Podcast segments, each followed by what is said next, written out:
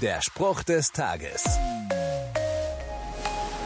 Manchmal ist es nicht leicht, Menschen die Wahrheit zu sagen oder zu schreiben. Besonders dann, wenn es um unangenehme Dinge geht. Judas hat so eine Aufgabe vor der Brust. Er schreibt an Menschen, die an Jesus Christus glauben und Dinge falsch machen. Damit seine späteren Sätze aber richtig eingeordnet werden, schickt er seinen Ermahnungen erst einmal ein klares Statement voraus. Gott, der Vater, liebt euch.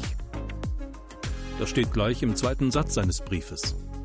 Das Wichtigste zuerst scheint die Devise des Judas. Egal, was danach noch kommt, was Menschen angestellt haben und anstellen, ob sie an Jesus glauben oder nicht, dieser Satz gilt und ist unumstößlich.